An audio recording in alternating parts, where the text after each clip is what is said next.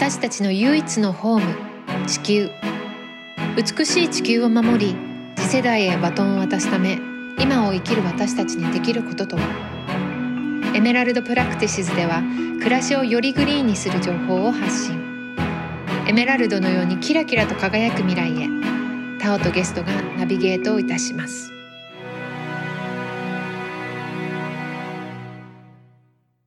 はい。第4回目はグリーンピースジャパンの渡辺睦美さんをお呼びしてプラスチック問題についてお伺いしていきたいと思います。では睦美さん今日はよろしくお願いいたします。よろしくお願いいたします。えっと簡単に自己紹介とえっとグリーンピースについて少し伺ってもいいですか？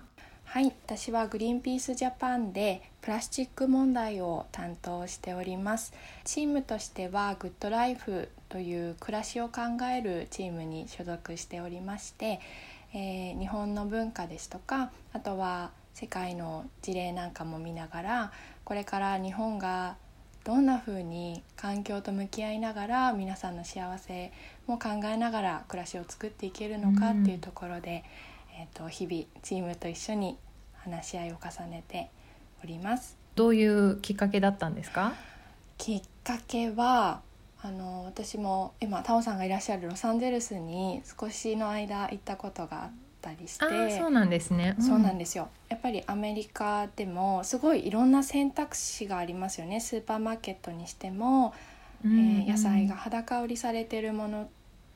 が、うん、まあ普通だったりとかで日本に戻ってきてどうして日本は、うん、あの全部一緒なんだろうというか、まあ、オーガニックも多少出てきてるところはありますけど、まだまだ主流じゃなかったりするのですごい選択肢が少ないなっていうふうに感じていて、自分の体なんかも気をつけるようになってオーガニックのこととかも調べていってで、そしたら環境のことに行き着いて、で自分の生活と照らし合わせてああこんなに環境に負担があるものばかりなんだなと思って本当に一時期何も買えないっていう状況になってしまって、うん、ます。本当に調べれば調べるほどなんかもう何を手に取っていいのか分かんなくなっちゃいますよね、はい、本当そうですよね。で情報もそんなに書いてないじゃないですか商品自体にとか。自分から取りに行かないとわからないですしそれが本当の情報なのかっていうのもそうですよね。わからないところもあったりして。なのでそういういろんなことがありでグリーンピースという団体を知って調べてみてで本当に多方面でいろんなことをされていて環境のことについて、皆さん真剣に自分たちで研究したりっていうのもありまして、うん、なので私もぜひというか半ば助けを求めるような感じで入ったっていう感じですね。はい、何か。そうですよね。うん、あのじゃあ例えばこれを聞いてる方の中にグリーンピース興味あるんだけどどういうふうに参加したらいいんだろうっていう方のために何かアドバイスありますかね、うん、まずすごく気軽にやっていただけるのが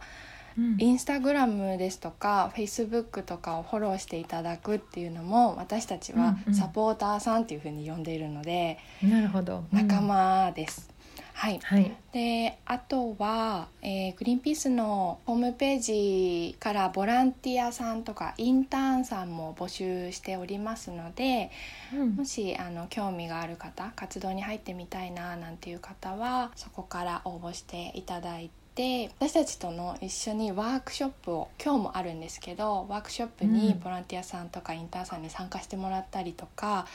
とは最近ですと英語の翻訳に携わっていただいたりなんていうのもあるので、うん、ぜひぜひ興味ある方は応募していただきたいなと思います。うんあとはそうですねあの月額の寄付ですとか、はい、都度寄付っていうのもあの受けておりまして私たち政府ですとか企業さんからは一切お金を頂いていないんですね。うん、で中立的な本当に中立的な立場で活動をしておりましてで皆様の、えーと、ご寄付で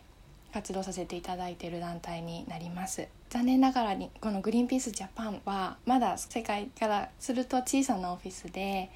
で、あの金銭的に自立ができていないっていうのが一つ課題として残っております。はい、なのでヨーロッパの方ではもともとそうですね NGO 団体とかそういった団体が結構力を持っていたりとかやっぱり支持されてる市民の方が多かったりするのでそこからちょっと支援をいただいて活動させていただいているような状態となりますので、えっと、はい、ぜひぜひというかもし興味があればまずは知っていただいてで仲間になっていただくというのがいいかなと思います。うん、はい、ありがとうございます。では今日はそんなむつみさんをお招きしてプラスチック問題についてお伺いしたいと思います。えっとそうですねもう日本でもまあだんだんと7月ね1日からこの間レジ袋が有料化になったりとか、はい、プラスチックが良くないっていうようなことはだんだんと浸透していってると思うんですがプラスチックがなぜ悪いのかという本当の理由がどこにあるのかその辺をちょっと掘り下げて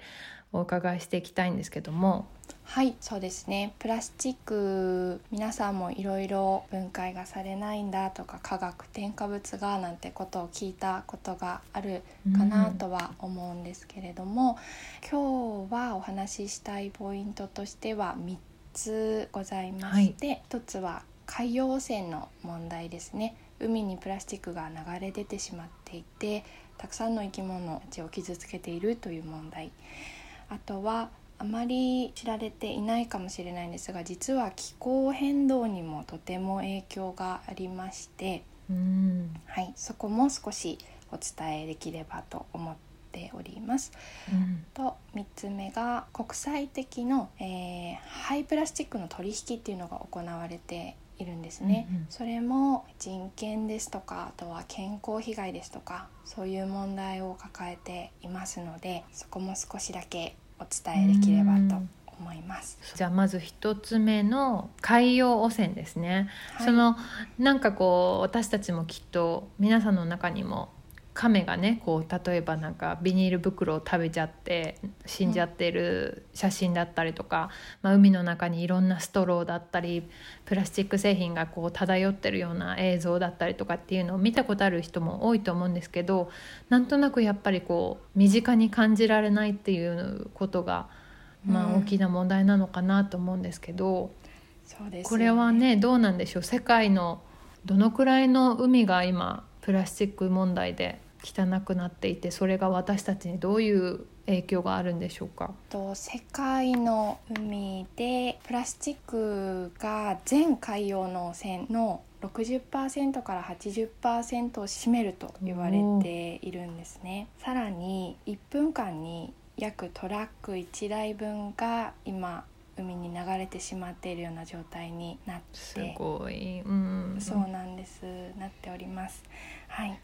で、えー、このプラスチックなんですけれども94%ぐらいは海底に沈んでしまうと言われていて、うんうん、で私たちが海に入ったりですとか、はい、あのニュースで見たりっていうのは約1%が海面もしくはその近くに浮いているというような状況なんです。その海に流れ出るっていうのが、はい、あのピンときてない方もいらいらっしゃるかなと思うんですけど、うん、実際にどういうルートで海に行き着くんですかね、まあ、ポイ捨てなっていうのはイメージしやすいかと思うんですけど。うんうんうん、そうですよね。あのおっしゃる通りそうです。ポイ捨てされたものが川に行ってまた海に流れ着くっていうのが一つあります。うんあとは国際的なハイプラスチックの取引をされる他の国に送るというその時に海に流れてしまうっていうのも一つありましてあとは他の国に運ばれインドネシアとかの国に運ばれてでそこでは適切なハイプラスチックの処理の設備っていうのが整っていなかったりするんですね。でそうなると埋め立てをしたりするじゃないですか。焼却または埋め立てっていう風になると思うんですけど、はい、で埋め立てされてもやっぱり表面にはこう見えている状態ですのでそこから風に乗って流されてまた海とか自然界に流れ出るっていうのもあります。そう風ってやっぱりまあ私今海の近くに住んでるからいつも見えてくるんですけど例えば、はい。はい、その本当にね海を汚したいと思って、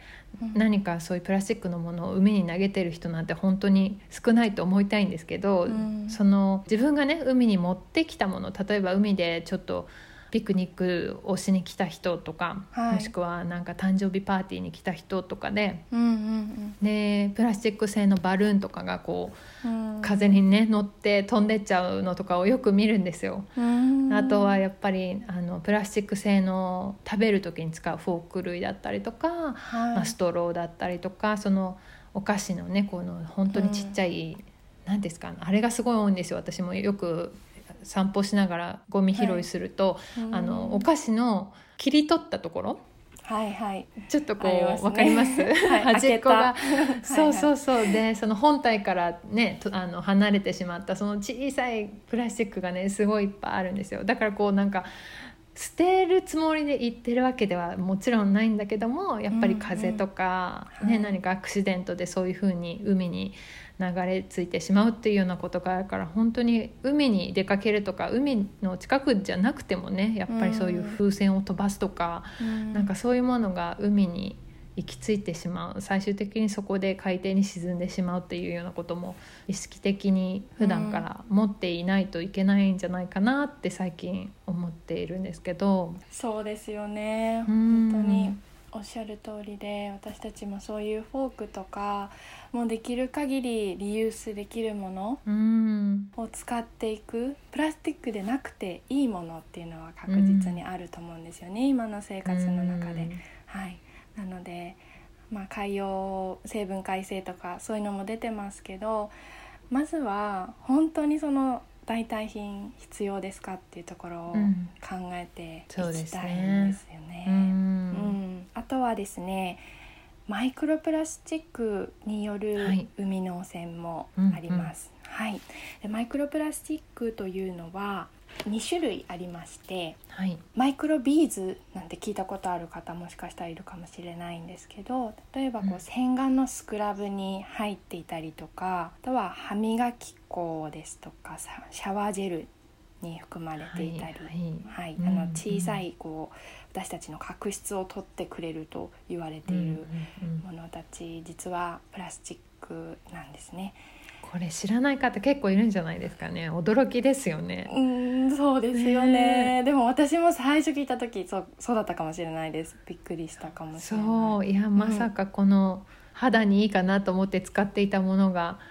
お魚さんたちが苦しんでることにつながってるなんてちょっと今聞いててショックな人もいるかもしれないんですけど、こういう小さいものいっぱいあるんですよね。そうなんですよとはそれは製品とか製品の原料として、もうそのサイズで作られてるプラスチックですね。このサイズっていうのがプラ マイクロプラスチックごめんなさい5ミリ以下のものっていうふうに定義されております。5ミリ以下はいでそのサイズで作られたものが一時マイクロプラスチックと言われていて、うん、で自然界に流れ出たプラスチック先ほど海に流れてますっていう話をさせていただいたんですけど自然界に流れ出たものが紫外線ですとかそういったもので劣化をしてボロボロになってしまったもの、はい、5ミリ以下になったものそれが二次マイクロプラスチックと言われていてそれも結局分解されないのでそのまま残り続けるんですね。でこれはちょっと私が小さい頃にこう母親がベランダで洗濯物をしていて洗濯ばさみが、はい、日光で劣化してボロボロになってたのを見たことがあるんですね。よく皆さんもあると思いますそれは、うん、うん、それをイメージしていただくと、って思うかなと思います。うんうん、最初はね、はい、買った時はその5ミリよりももちろん大きい形なんだけどもやっぱりだんだん使っているうちにね欠けてしまったりっていうような破片が二次マイクロプラスチックと呼ばれるんですね。はい、あれも二次プラスチックに入りますか？あの洗濯するその繊維から出るものとかっていうあはい。それも2時に入りますね、はいうんうんうん、そのマイクロプラスチックが洗濯の時に海に流れ出ないって言われている特殊なあの何ですか洗濯バッグ？はいはい、はい、ネットか、うん、そうそうそう、う。ん、それを買って、まあ、はい、あの化学繊維のものなんかこう、はいはい、まあ、あんまり持ってないですけど特に言われてたのがフリース素材とか、まあ、ポロポロとね出てきてしまうものを、まあ、そのネットに入れて洗うようにしてるんですけどやっぱりなかなかね最近まで本当にそれも知らなかった人も多いと思うしそういうグッズもねあるのでよかったら是非ね、ね、調べていただければと思います。うん、あとあれどうですか？あの、はい、食器のスポンジ？あれとかも流れ出てそうじゃないですかね。流れ出ていますね。あれも、うん、目に見えない微細なものが流れてしまっております。できれば今結構、まあ、コットンなんですけど粗めに編んであってなので、はい、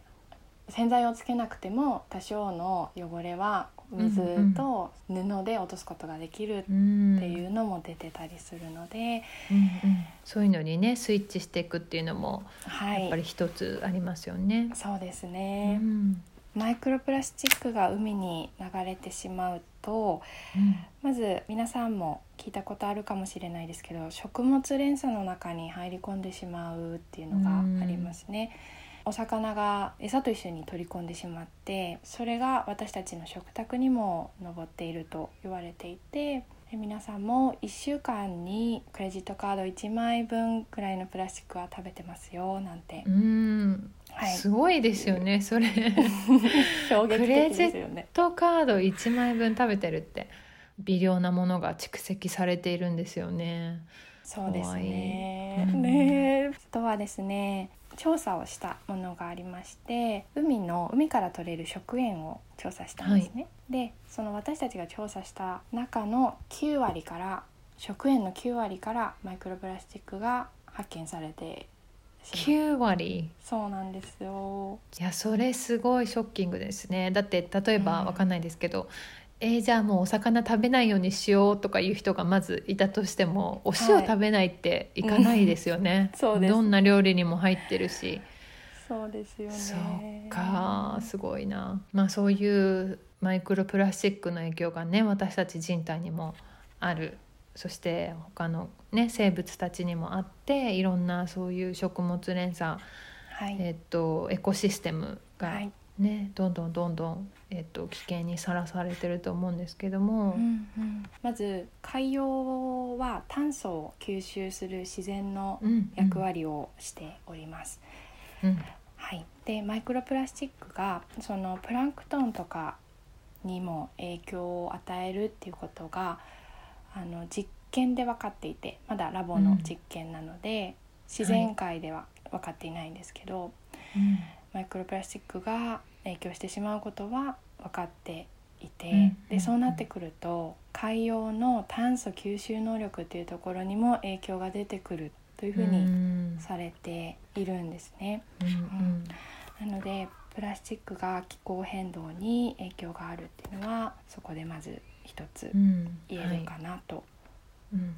そのちょっと補足させていただくと、はい、実はね次回私はまた別のグリーンピースの方に、えゲストに来ていただいて、えっとまあ、海の問題をお話ししていただこうと思っているのですがちょっと軽く言ってしまうとその、はい、まあ、先ほど言っていただいたように炭素を海が吸収することで、まあ、温室効果ガスと呼ばれるものが軽減されるでまあ、温室効果ガスっていうのはまあ第1回で説明してあるんですけども、まあ、その温暖化に影響があるガスになるので、まあ、それが海が吸収できなくなるっていうと温度の上昇がねどんどんストップが効かなくなるっていうような問題かなと思うんですけども、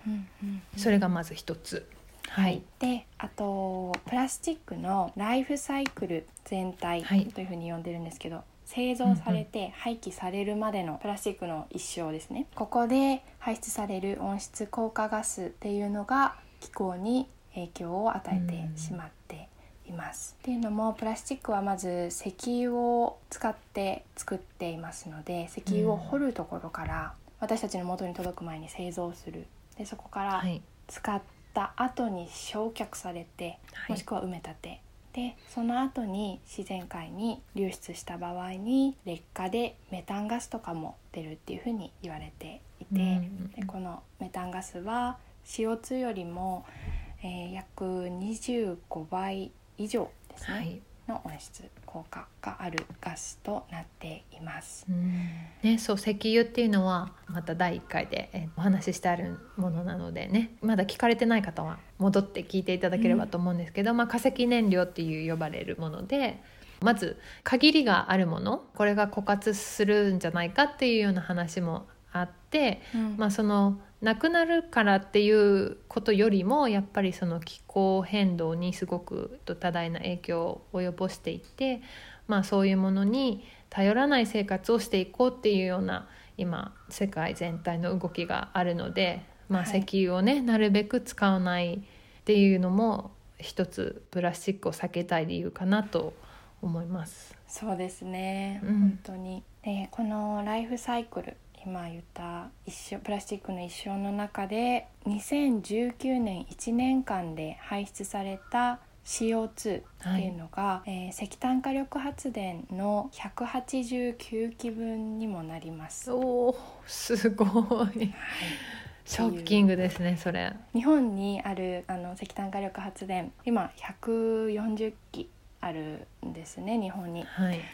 っていうふうに考えると日本全体にあるものからそれよりも多い CO2 が出てしまっているという、はい、日本はプラスチック消費量が世界第2位でしたっけ？はいそうですね。これはすごい数字ですよね。やっぱりまあもちろんなんか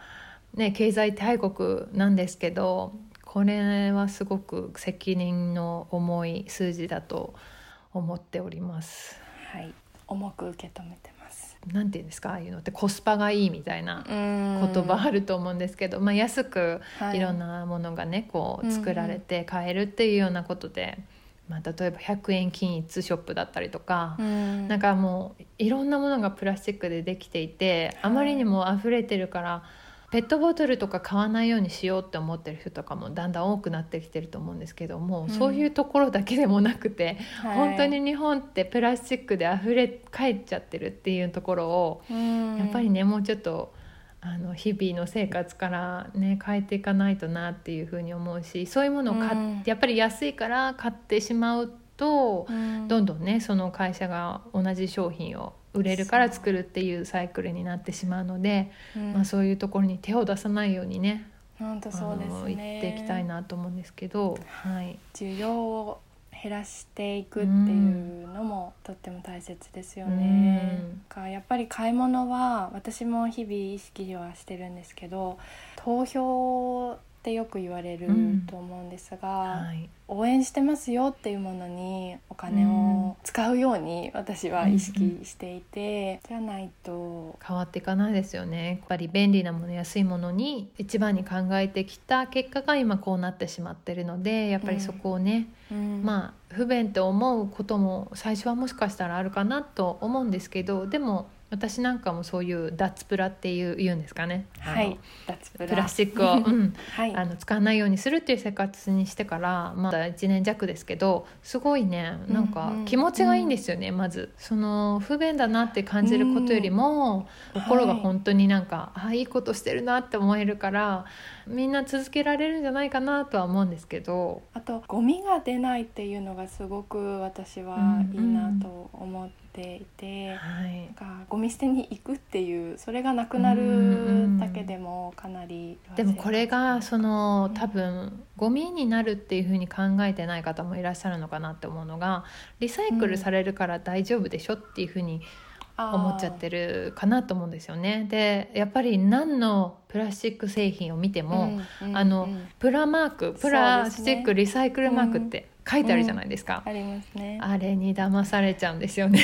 そうなんですよね。本当に。ちょっとそう思ってらっしゃる方にはショッキングかもしれないんですけれども、はい、いやいやいやもうぜひお伝えください。はい。うんなんと世界でこれまで生産されてきたプラスチックのうち9%しかリサイクルされていないんですね、はい、これまで世界で9%、はい世界で9%です。はい、ですごくお伝えしたいのは本当にリサイクルできるっていうのとリサイクルされてるっていうのは大きく違うんですっていうところ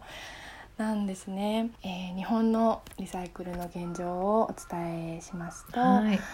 プラスチック循環利用協会っていうところがありましてそこからデータを頂いているんですが、はい、リサイクル率日本のリサイクル率84%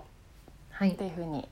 されてます。プラスチックが84%、はい、そうです。はい、うん、一見高く聞こえますよね、はい、8割もと、うん、それをちょっとあの今日は分解してみたいと思います、はい、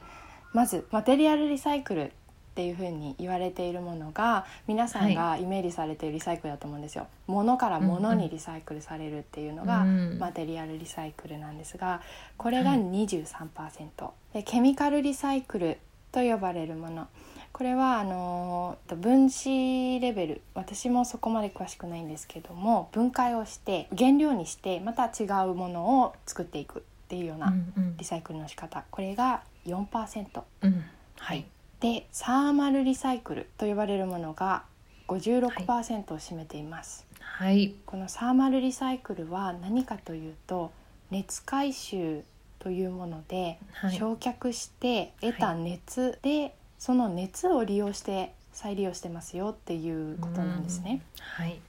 はい。ずるい。本当にそうですよね。ずるいですよ。はい。そうなんですよ。これ日本ではリサイクルっていうふうにされてますけれども、世界的にはサーマルリカバリーと呼ばれていて、リサイクルには入ってないんですね。はい、リサイクルじゃないですよね。何言っちゃってんのって私はもう腹立たしいですけど。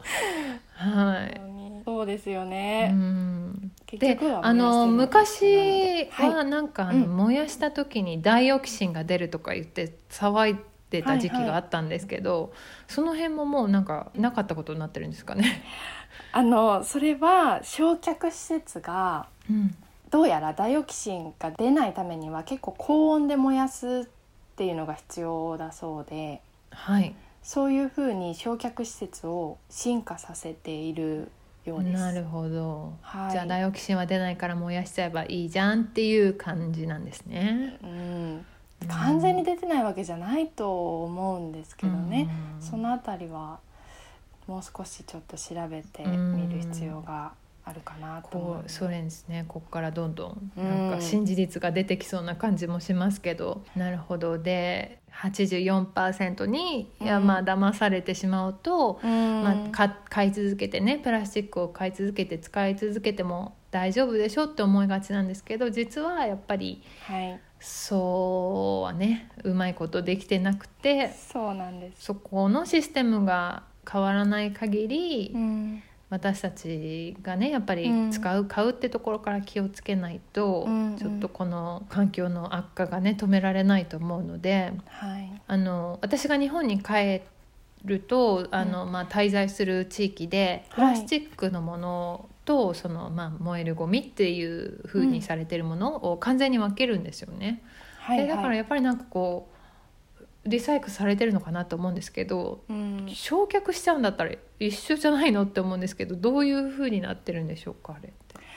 私が知ってる範囲でお伝えすると、うん、地域によっても異なりますが、まあ、プラスチックだけで分けたものっていうのは先ほど少し触れたんですけど、うん、廃プラスチックの取引に回されるっていうのもあると思うんですね。なるほど、はい、国外に持っていくもの、うん、うん、でも結構あの汚れたプラスチックも多いので向こうでリサイクルできないっていうのもあったりするんですけどなので、まあ、分けている理由っていうのはそれが一つあると思います。うんうん、で、えー、もう一つがですねプラスチックはもともとやっぱり化石燃料でできているのでよく燃えるんですよね。なるほど。はい。なので燃やすゴミを焼却する時、燃えるゴミを焼却する時に点火して燃えやすくしてるっていうのもあるというふうに伺ってますので、まあリサイクル名目で本当はリサイクルしたいんだとは信じてます。そうですよね。はい。なるほど。地域ごとによってね違うから私もいつもゴミ収集問題で、うんうん、例えばインスタグラムとかでも発信したいんですけどやっぱり地域で違ってきちゃうと一つこうだよって言えないので、うん、すごくトリッキーだなと思うんですけども。そうですよね。あの先ほどちょっとお伝えしたマテリアルリサイクルの23%っていうところも、はいちょっとだけ深掘りしてもいいですか、うん、お願いします。えっ、ー、と23%のうちの半分近くが国内で処理ではなくて、うん、先ほど言ったように海外に送られてるっていうのがあるんですね。はい、送られた先で本当にリサイクルされているかっていうのはマテリアルリサイクル名目で送ったとしてもそこの先でどうなってるかっていうのは追っていないっていうのが現状で、なので、え輸出分と国内のリサイクルっていうのをこう引くとですね国内でのリサイクルはわずか16%という数字にとどまってしまうんですね。なので、16%しか物から物にリサイクルされてないですよっていうのが今出ている数字です。現状です。あのなんかこうダウンサイクルとかアップサイクルっていう言葉もあると思うんですけど、うん、例えばペットボトルをリサイクルしましたって言っても、うん、ペットボトルからペットボトルになることってほとんどないって聞いたんですけど。はい。おっしゃる通りです、うん、ほとんどないです。では違うものに、まあ、ダウンサイクルされてる。もしくは、まあ、例えば、はいまあ、最近はねそういうサステナブルなファッションが流行ってるので、まあ、何かスニーカーのパーツになったりとかそういうアップサイクルはね、ね、あったりとかはすると思うんですけど、はい、まあ、ペットボトルからペットボトルにはほとんどなってないということを、まあ、皆さん知っといていただけたらなと思いますね。はい、そうですね、うん、本当にあの新しい素材を使って作っている製品よりは負荷はないかもしれないんですね。その T シャツとかも。うん、ただリサイクルをするにはやっぱり循環させていく必要があると思っていて、うん、今、はい、タオさんがおっしゃったみたいにペットボトルからペットボトルにっていうのが何回も繰り返されるあの水平リサイクルっていうふうに呼んでるんですけど、うん、同じものから同じものを何回も作ってリサイクルできるっていうのが本当の循環であって、例えば T シャツになったとしてもその T シャツじゃあ使い古したらどうなるの？ゴミになってしまったり。ありますよね、それだと循環してる本当の意味でリサイクルされてるっていうふうには思って、うん、うん、いないですね。すね、うん。日本はその国際的なハイプラスチックの取引を見ていくと、輸出国トップ3に入ってしまうんですよ。すごい。そうなんです、はい、もう一人当たりの使用量が世界第2で、はい、取引の輸出トップ3、うん、これは本当にあの重く、うん、受け止めないと、ね、ないといけないなと思うところなんですけど、でそれは今までどこに行っていたのかっていうところからお伝えすると、はい、2018年までは中国の方に運ばれていました。はい、で中国でリサイクル行われてたんですけれども2018年の確か？1月だったと思うんですが中国がハイプラスチックの輸入を禁止しました。うん、でいきなり止められてしまった先進国私たちを含むアメリカもドイツ、はいね、アメリカ、はい、ドイツ日本が多いかなって言われてるんですけどここがどうしたかというと東南アジアのマレーシア、えー、ベトナムとかタイとインドネシアなどに輸出されることになったんですが、はい、そもそもそこではリサイクルの設備っていうものが整っていなかったりっていうのがあるんですね。はい、なので、まあ、半ば押し付けのようにも見えてしまってますね。まあ、完全に押し付けですよね。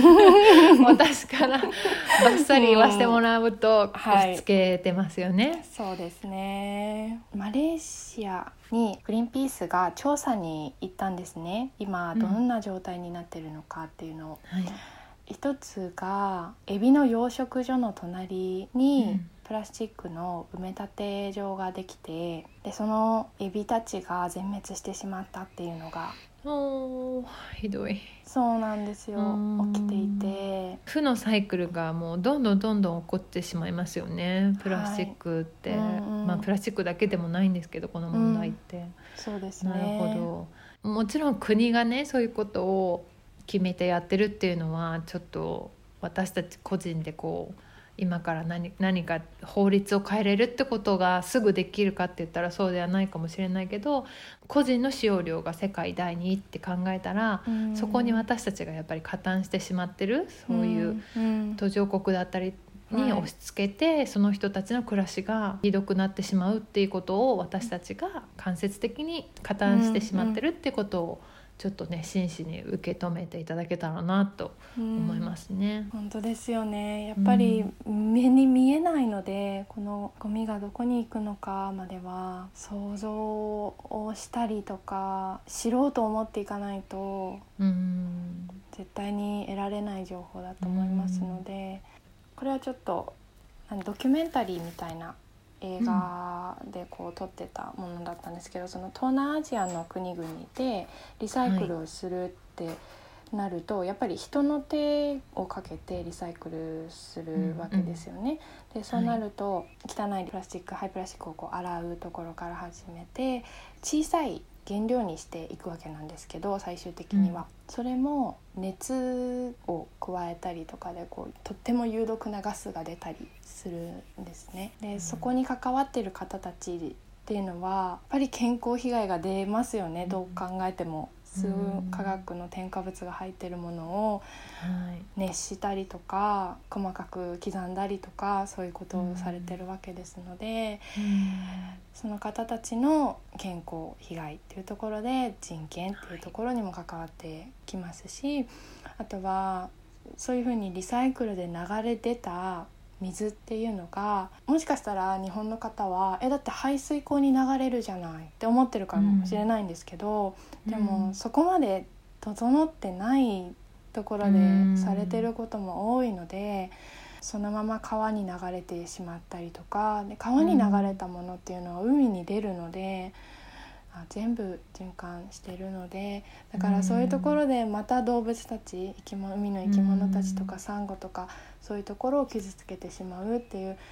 問題もあります。うん、でこの動物たち魚たちサンゴたちを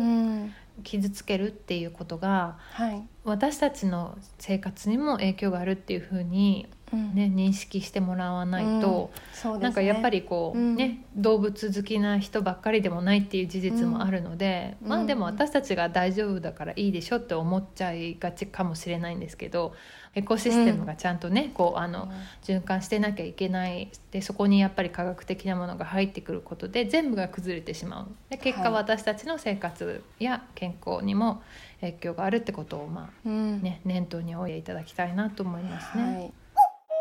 最近はその分解できるその土に帰るようなタイプのプラスチックですよ、はい、だから安全ですよみたいなものがあったりとか、まあ、今ねそのレジ袋が有料になったのでこう何パーセント以上バイオマスが入ってるから、うん、あのこれは使っていいですよみたいなそういうグレーな規制があると思うんですけど、はい、その分解ができるプラスチックって果たして本当に環境にいいのかっていうのをお聞きしたいんですけど、はい、えー、生分解性プラスチック分解ができるプラスチックなんですけど、はい、これは海に流れ出た場合に先ほどお話ししたようなマイクロプラスチックになったりとか海の生き物たちが食べてしまったりとかそういう従来のプラスチックと同じような問題が起こる恐れがあります。なるほど。その分解されるっていうのにはなんかこう特別なコンディションというか、まあ、特別っていうのもあれですけどちゃんとその分解できるようなコンディションでないとされないっていうことですよね結局。そうですね。今私たちのレポートで出ているのは高い温度と湿度の条件下、うん、本当に管理された環境で分解することができる、うん、これが自然界、うん、自然の環境の中で満たされることは稀ですよっていうふうにお伝えしているんですね。なるほど、うん、植物とかだとねそのまあ数ヶ月で土に帰るものが多いと思うんですけど、でそこでまた土の栄養になって、まあ、循環されるような風になってるんですけどそのプラスチックが分解されて土が果たして喜ぶのかっていうのも 私はちょっと疑問に思ったりするんですよね。うん確かにそうですよね。うんだからそれちょっとまだ新しいこのね分解できるタイプのプラスチックって新しいと思うのでこれからどんどんそういう研究も出てくるかなとは思うんですけど、うんそうだからあんまりそこにその考え方としてプラスチックを使い続けたいからもっとその分解が早くされるとか作る時に石油を少なく使用する工程でできるっていうようなそういう切り替えをしていくと根本的なところが変わっていかない。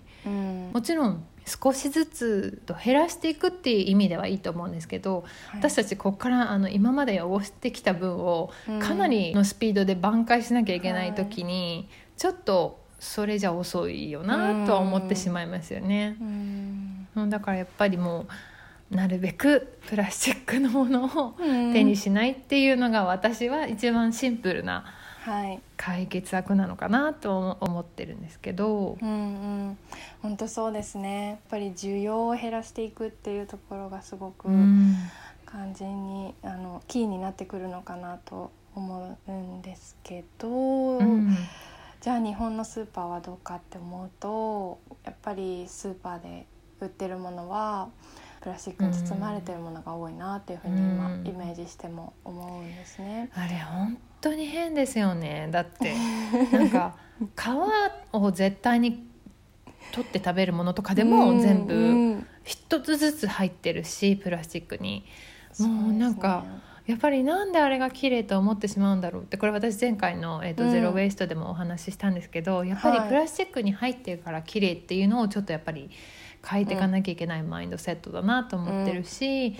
そういう自然食品とか、まあ、あとはファーマーズマーケット的なね、そういうところに行くとやっぱりもうちょっとプラスチックが使ってないものが多いと思うので、できたらねお買い物もそういうところでするように、うん、さっきのお買い物は投票っていうあれがあったので、そういうところにやっぱり足をねあの運んでいただければなとは思思いますね。で、ね、どんどんどんどんやっぱりそうやってお客さんが離れていくと、うん、ね、スーパー側もこう。お客さんをねどうしたらまた戻ってきてくれるのかってことをちゃんと考え出すと思うので、うんうんうん、そういうボイコットっていうのも、はい、本当にこの環境問題ではあのすごくね有利なアクションだと思っています。あとはそうですね、うん、スーパーによっても違うかもしれないんですけどお客様の声っていうのを10人の方から同じ声があったらそれを多数派の意見だと取るというスーパーもありますのでなるほど。ぜひこのあのよく置いてあるお客様の声っていう,、あそこに書いてみるとか、はいはい、書いてくださいそれみんな、うん、ぜひ、うん、アクションとしていいと思いますし、うん、あとはあの農家さんとつながってみるっていうのもすごくいいと思っていて。うんはい、あの直接野菜を送って私もやっているんですけど、うん、直接野菜を送ってもらうっていうことができてで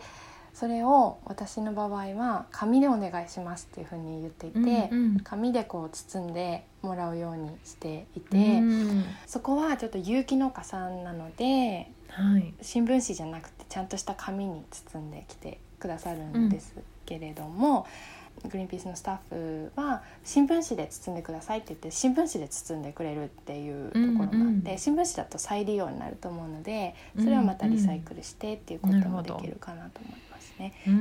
そういうのも農家さんと会話にもなりますし、新鮮な野菜が届きますしね絶対美味しいですよね、うん、美味しいです。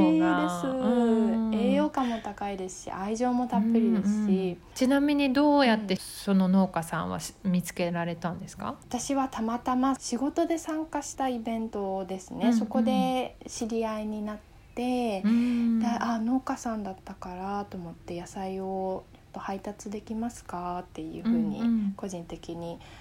連絡を取ったっていうような感じなんですけど、うんうん、今探すと結構ホームページ持ってる方とかも多いので、うんうん、そういう宅配をされてる方だと。ね、うん、今どんどん増えてますよね。はい、もしそういう興味を持ってる友達がいるなら友達に聞いてみるっていうのもありだと思いますし、うん、そういうホームページから言ってみるっていうのもいいですし、うん、あとはやっぱり送ってもらう際にそのプラスチックに包まないでくださいっていうのを一言、うん、そういうのできますかっていうふうに一言聞いてみるっていうのも、うん、とても勇気いることだと思うんですけどそ、ね,、れが言ってみたらもしかしたらできるっていうことが結構あるので。うん、いや、うん、いいと思います。あと他に私たちにできることありますかね？そうですね。あのもうされてる方も多いかなと思いますけどレジ袋を使わないようにマイバッグを持ち歩くっていうのをまず、はい、あのまだ始めてない方はやってみるっていうのも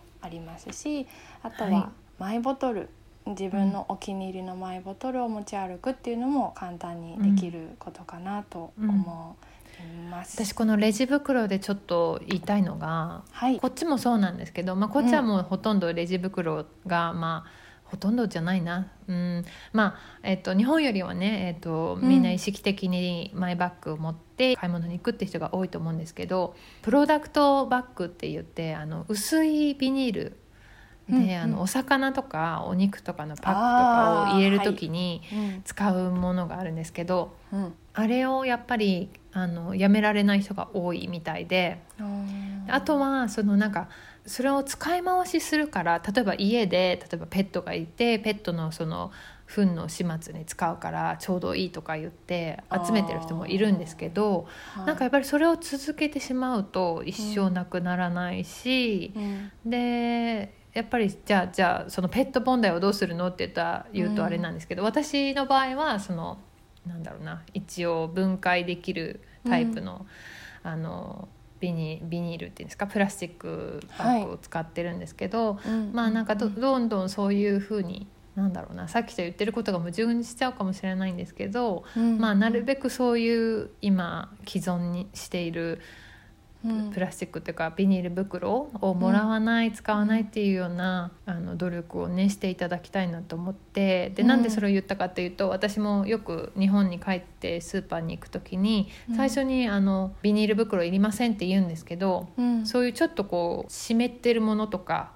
ちょっとこう汁が出てしまいそうなものとかは私がビニールいりませんって言ったのは全く無視してあのレジの係の方がどんどんどんどん入れていかれるんですね。でまあマニュアルでそういう風になってるんだろうなと思うんですけどあれもあれもビニールだよっていう。そのレジ袋ってあの大きいやつだけじゃなくてあそこもプラスチックあるよっていうようなとこもちょっと今言いたかったのでちょっと一つポイントでと思ったんですけど。そうですね、あのおっしゃる通りで本当にもらわない断るっていうところと、使わないで削減していくっていうところ、でもどうしてもどうしても必要だなって思った時はそういう成分解だったり環境に負荷がないものを選んでいくっていうのは、そうしていく、うん、いかないとやっぱ自分のハッピーも大切なので、ね、あまり無理しすぎない程度にできる範囲がいいかなと思うんですけど、はい、今思ったのがあの、私いつもでも気にする方は気にしますかね？私は布の小さいバッグを自分で作っていて。うん、それを濡れてるものとかはそれに入れて、うんうん。うんと袋に自分のマイバッグ、はいはい、なん小さい袋に濡れてるものを入れてでさらにこう自分の買い物バッグに入れるっていうような感じにしていて、布なので確かにも、漏れてくるというか染み込んではくるんですけど、それで結構代用できてるかなっていうところはあるそうですよね。最近はそのプロダクトバッグ用のマイバッグというかエコバッグみたいなのもあって、うん、まあ、そういう汁気が出ないようになっているものとかもあったりとかあとはまあ、その野菜とかをねこうなんだろう日本はあんまりないのかな。それこそパックになっちゃってるから、まあ、そのグラムで測りで買う時も、まあ、そういうものにプラスチックを使わずそういうバッグに入れていくっていうようなことがまあどんどんどんどん一般化してると思うんですけど、うん、まあ、そういう製品もねあるので、まあ、自分で家にある布で作ったりとかするのがベストかなとも思うんですけど、うん、まあお裁縫苦手な人はそういう製品もあるので、ちょっとチェックしてみていただければなと思いますね。日本はもしかしたらまだ種類が少ないかもしれないですけど通販とかだと多分何かしら出るんじゃないかなとは思います。うん、うん前回のゼロ・ウェイストとかぶってしまうとこが多いんですけどやっぱりそういうシングルユースのプラスチックでねどんどん削減できるところがあると思うのでそういうレジ袋ペットボトルあとはサランラップとか、うん、ストローとかですかね、うん、うん、そういうのが本当に、まあ溢れてるので。私が始めたのはまずは本当に小さいことからそのチラシいらないですとか、うん、あのそういうこととあとはネットとかで注文した時に必ず要望みたいなところに簡易放送でお願いします。簡易的なあの何も入れなくて1個にまとめてくださいとかそういうのをやってみるとか、うんうん、そういうところから始めて、大切ですよね、うん、で今はあの店員さんとかにも「あそれいらないです」っていうふうに普通に言えるようになったので、これも少しずつトレーニングなのかなって、うんうん、トレーニングがひ必要だったので私は。必要な方はそういうちょっとずつっていうのもあるので、そこをやまずやってもらうこととうんうん、あとは自分の生活の中で自分の選択で減らしていけるところを減らすとはやっぱりどうしても必要なところは地球の負荷っていうところに視点を置きながら選んでいく、それが解決策かなと思いますね。海洋汚染と、はい、その気候変動と、まあ、ハイプラスチックっていうようなカテゴリーでお話ししてもらったと思うんですけど、うん、やっぱりこうなんかピンとこないっていうかこう自分の生活に、うん、えっと、関係ないんじゃないかなって思っちゃう人もねもしかしたらいるかなと思うんですけどやっぱりその、自分たちの健康にもすごく被害が回り回ってきてる、うん、で実際にもうそういういろんな生活習慣病と呼ばれるようなものとか、はい、アレルギーとかっていうのも、まあ、プラスチックとの関係性が指摘されたりとかもあるので、うん、もしね人のためにできない地球のためにっていうケアがまだちょっとできないと思っている方も、まあ、自分の健康にもやっぱり被害があるってことも、うん忘れないでいただけるとそのちょっとしたところで「あそのストローいらないですそのレジ袋いらないです」っていうようなところで変わっていけるっていうふうに覚えていていただけたらなと思いますね。じゃあ今日はグリーンピースの渡辺睦美さんをお迎えしてプラスチック問題についてお聞きしました。睦美さんありがとうございました。こちらこそありがとうございました。今回はこの辺で失礼いたします。